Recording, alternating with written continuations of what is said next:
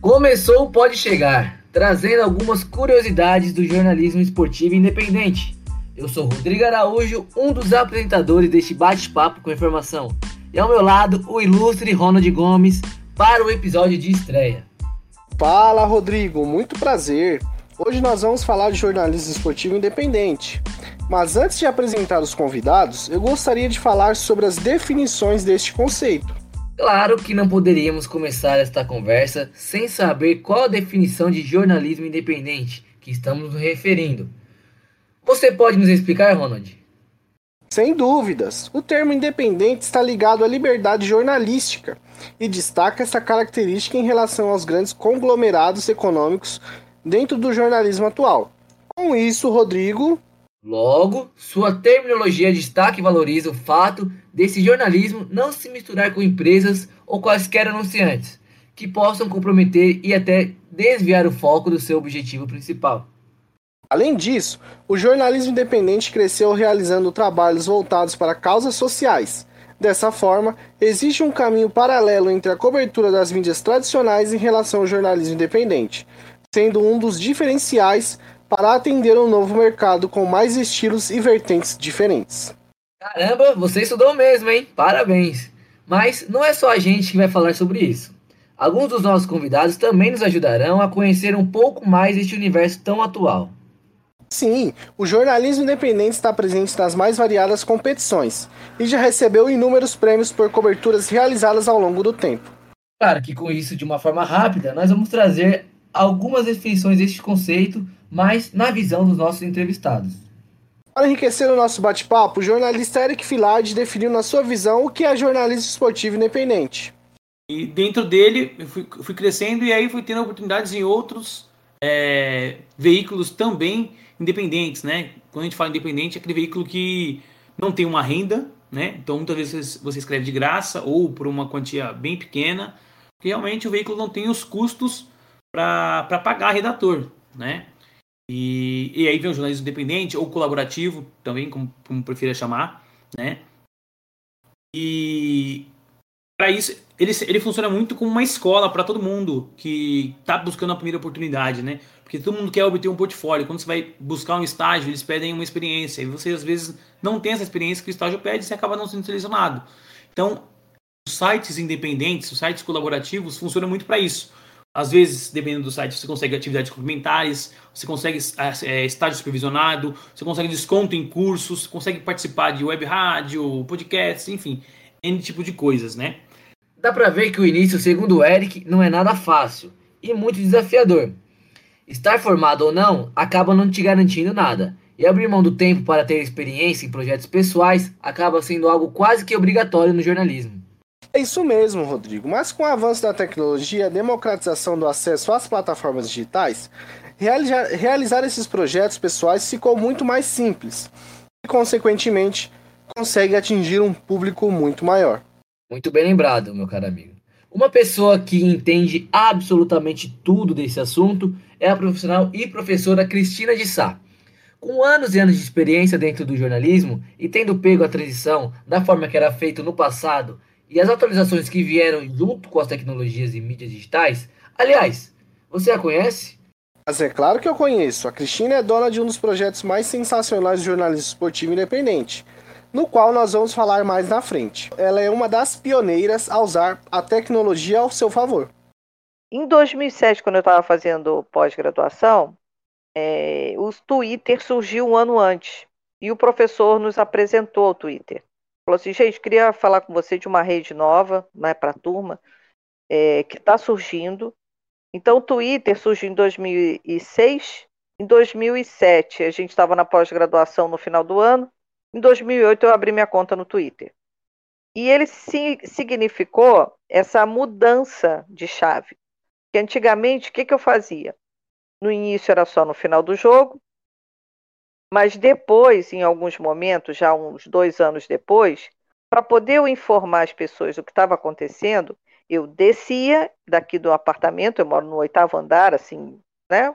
Uns minutinhos só de elevador, em segundinhos de elevador, eu descia, ia até o Belini, anotava tudo, via o que estava acontecendo, é, não tínhamos grandes equipamentos digitais. Eu tinha já uma máquina é, digital, uma máquina fotográfica digital, e então a gente fazia o que a gente podia. Então descia correndo, pegava as coisas, fazia as fotos, voltava correndo, publicava, descia de novo, ia na rua, anotava tudo, voltava correndo, sentava no computador. E quando veio o Twitter, eu comecei a poder fazer as coisas da rua, mas logicamente que não é a versão do Twitter que a gente tem hoje. E o celular que eu usava, quando eu dou aula, inclusive, eu mostro, né? Porque eu tenho vários celulares guardados exatamente para mostrar como é que a gente fazia antes. Então, assim, dos meus celulares que eu tinha, o que melhor se comportou para esse tipo de coisa era o Nokia S71, onde eu conseguia fazer alguns vídeos e antes dele, um outro que eu conseguia fazer alguma coisa meia boca, vamos dizer assim, era o, um, um Palm Trail, um Palm Top. Hum, agora me surgiu uma dúvida. Você conhece algum desses aparelhos citados? Eu, sinceramente, não me lembro agora de nenhum deles. Foram outros tempos mesmo, hein? É, realmente eram outros tempos. Hoje a comunicação está mais rápida, com muitos mais recursos que auxiliam na hora de produzir conteúdo. No entanto, isso não significa que não tenha dificuldades, não é, Rodrigo? Exatamente. Se por um lado a tecnologia ela veio ajudar no nosso trabalho, por outro, ainda existem muitos perrengues que o jornalista independente precisa estar disposto a passar. De estádio que não providencia internet ou qualquer tipo de assistência, até carregar equipamentos na rua sem nenhum suporte. Sem falar da burocracia para conseguir credenciamento, o desdém de federações maiores, com questionamentos sobre a forma de trabalho e, é claro, a falta de recursos financeiros. Infelizmente, a grande maioria dos profissionais estão fadados a passarem por esses problemas. E com o Robson Nogueira, da rádio Outra Dimensão, também não foi diferente. Então, em alguns momentos, a rádio foi prejudicada. Algumas pessoas, só na maldade, derrubaram transmissões nossas no Facebook, no YouTube, no próprio aplicativo de rádio mesmo. Então, a gente teve transmissões derrubadas assim na maldade. E não era assim a Copa do Mundo. Não, era o jogo de Campeonato Paulista Série A2, por exemplo. As pessoas iam lá, é, clicavam em denunciar abuso no Facebook. O Facebook ia lá, sem perguntar nem nada, derrubava a transmissão e bloqueava a página por 15 dias, 30 dias. Quando a gente começa trabalhando em web rádio, por exemplo, a gente sabe que é um serviço 100% voluntário, que ninguém é remunerado por isso. Porém, a gente, a gente que é pai de família, casado, e quer tocar um projeto dessa, desse, dessa, dessa grandeza, a gente tem que entender que a gente vai se dedicar, vai, mas a gente tem que pagar a luz, pagar a internet, fazer manutenção nos equipamentos, porque do contrário não tem como isso se manter. A tendência vai ser fechar a emissora. Como a gente já havia conversado inicialmente, um dos diferenciais do jornalismo independente é não se curvar aos interesses externos dos anunciantes. Mas, como vimos, as contas precisam ser pagas, e este é mais um problema: atender às normas burocráticas e atrair os patrocinadores. Quem diria, não basta vencer as dificuldades do dia a dia. Olha essa situação que aconteceu lá no Rio de Janeiro com o portal Surto Olímpico, que parece que acabou deixando alguns patrocinadores devido às burocracias. Então, quando a gente caiu nessa. Pô, a gente não consegue sobreviver, sobreviver é, não é só por amor. A gente quer né, trabalhar com isso, a gente quer receber por isso. Então, foi aí que a gente pensou, cara, a gente tem que tentar entrar no mercado de alguma forma, CNPJ, né, se regularizando. E aí, quando a gente caiu na real, foi quando a gente teve uma, uma proposta é, muito legal de fazer algumas publis com a Land Rover. Na verdade, é uma, é uma outra empresa né, terceirizada que representa a Land Rover, a Jaguar e algumas outras grandes marcas aqui no Brasil. E teve esse impasse porque a gente não tinha CNPJ. Ou seja, a gente perdeu um grande apoio, né, um grande patrocínio porque a gente não tinha toda essa regularização, sabe? Então, quando a gente caiu na real para isso, a gente pensou, cara, olha a oportunidade que a gente perdeu, a gente não pode mais perder, né? Requer dinheiro, requer investimento para a gente poder conseguir ter, ter frutos em cima disso. Poxa, é uma pena ouvir relatos como esse, ainda mais depois de acompanhar o trabalho do Dan Góes e do Surto Olímpico, que cobre as principais notícias sobre os esportes olímpicos, paralímpicos, de inverno, entre outros. Realmente eles têm um trabalho ímpar. Sempre que procuro algo sobre esportes olímpicos ou paralímpicos, é lá que eu encontro as informações desejadas. Me parece que isso de ser um jornalista independente está se tornando algo natural. O que, que você acha? Eu concordo com você e eu vou te falar mais. Tem muita gente trocando o jornalismo tradicional pelo jornalismo independente, Rodrigo. E através disso, a gente pode questionar: será que o jornalismo independente virou um caminho inevitável? Olha, se é inevitável, eu não sei. Mas eu vou chamar alguém para ajudar a gente. Robson, ajuda a gente rapidinho aqui nesse assunto. O que, que você acha? O jornalismo esportivo independente, ele é uma tendência, o Ronaldo e Rodrigo e amigos aqui do podcast. Porque, querendo ou não, o, apesar da, da, da pandemia ter, ter, complicado a situação financeira de um monte de gente, eu falo isso por, por experiência própria, o jornalismo esportivo alternativo, ele criou uma bela alternativa para quem quer não ficar dependendo de veículos, porque antigamente, ah, eu quero trabalhar com jornalismo esportivo, mas eu tenho que procurar uma emissora X, uma emissora Y, uma emissora A ou uma emissora B. Hoje não. Hoje, se você tiver bons equipamentos em casa, você pode montar a sua própria web rádio, você pode montar a sua própria web TV e você pode gerar é, faturamento e audiência nesse sentido. Mas nem todo mundo pensa dessa forma, Rodrigo. O Eric, por exemplo, já cita outros fatores que contribuem para a ascensão das práticas independentes. Cara, eu não acho que seja algo inevitável, porque tem muita gente que tem oportunidade né? Se você faz uma faculdade boa, que não foi o meu caso, por exemplo, eu não fiz uma faculdade top porque eu não tinha dinheiro para pagar uma faculdade top. É, ser repórter, ser um comentarista, ser um produtor, ser um redator, então você vai direto. Só que o mercado ele está se reformulando e mudando o tempo todo. Então, por exemplo, hoje a gente vê muitos jornalistas é, famosos saindo do jornalismo tradicional, ou porque foi mandado embora ou por opção, indo para o independente. E aí no independente a gente pode pode tratar esses colaborativos, igual eu falei, ou também o cara criar um próprio canal dele, um canal de YouTube dele, para tentar no futuro render, é, ele, ele, criar uma própria web rádio. Então, assim, eu não acho que seja algo inevitável, mas é uma nova opção que a galera tem. E essa experiência não se limita apenas ao Eric, mas também como a outros participantes do nosso podcast. Em um país onde praticamente se arrota futebol, ver experiências como a que nós vamos passar agora é poder entender que a paixão do brasileiro pelo esporte ela existe mas ainda é pouco explorada. Cara, eu acho que é essencial, sabe? O jornalismo esportivo, o jornalismo independente, né? É essencial para democratizar algumas coisas. E isso é algo que a gente está tentando é, colocar cada vez mais no surto olímpico. A gente está com alguns projetos de é, explicar um pouco mais alguns esportes, que são esportes mesmo que até a gente mesmo não entende.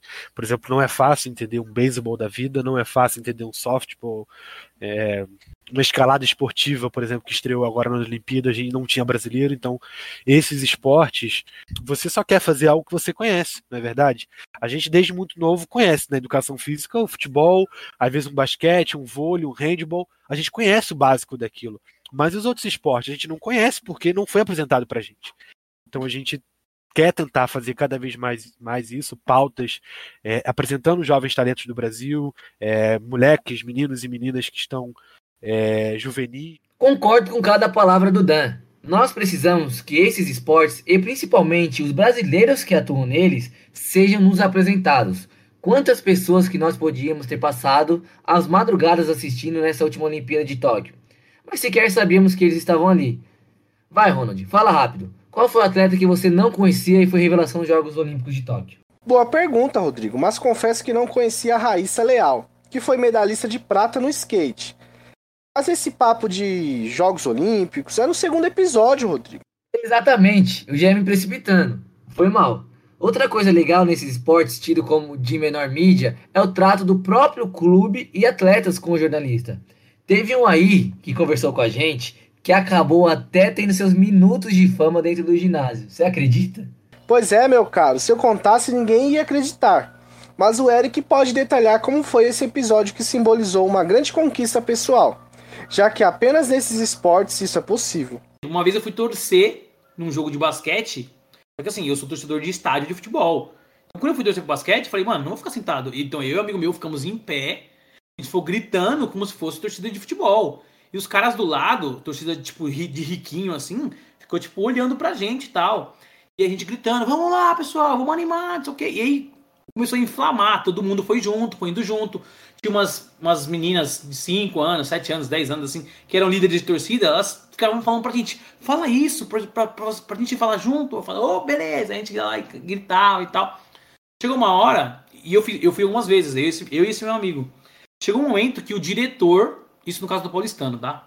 É, isso foi no Paulistano. O diretor do Paulistano chegou em mim e falou assim: é, toda vez que eu ia fazer transmissão, ele chegava em mim e falava: Ô Eric, você vai fazer transmissão ou vai torcer? Eu falei: pô, vou fazer transmissão hoje, vou trabalhar. Ele falou: pô, queria você na torcida. E toda vez que eu ia no Paulistano, ele fazia a mesma pergunta: vai torcer ou vai trabalhar? Eu falei: pô, vou trabalhar. Ele: pô, queria você na torcida. Sempre faz isso. Uma vez eu tava torcendo lá e o, o assessor do Paulistano chegou em mim e falou assim: Eric, o assessor que hoje tá no Corinthians, falou assim: Eric, é, continua que a TV tá te adorando. Eu falei: como assim, mano? Ele falou assim: mano começa, continua fazendo essa festa que tá fazendo, que as, as câmeras estão pegando vocês. Eu falei, não, demorou, vamos continuar. Eu falei, me arruma uma camisa, mano. Eu não tenho uma camisa. Ele falou, não, continua aí que vamos ver se eu arrumo. Não arrumou até hoje, mas beleza. muito bom. Só pela entonação dá pra saber que ele gosta muito do que faz. Que situação maravilhosa. Alô, presidente do Paulistano. Não esquece de mandar a camisa para o nosso amigo, hein? É, mas calma lá, Rodrigo, que o nosso tempo já está estourando. Porém, eu vou te conceder uma missão de adiantar alguns assuntos do próximo episódio. Bora falar de Jogos Olímpicos então? Mas não vai ser só isso. Vamos deixando algumas surpresas para que no próximo episódio desenrole. Mas aí, Ronald, tem mais alguma coisa que você queira adiantar para os ouvintes? Por exemplo, manda o um personagem do nosso próximo capítulo. Tem como ou é segredo? E por um acaso você já viu jornalista guardar segredo? No próximo episódio, além de detalharmos a cobertura das mídias independentes nos Jogos Olímpicos, vamos conversar com uma narradora que esteve em loco na final da Libertadores em 2019 e com uma comentarista que sabe tudo sobre futebol. Fica combinado assim. Nos vemos no próximo episódio.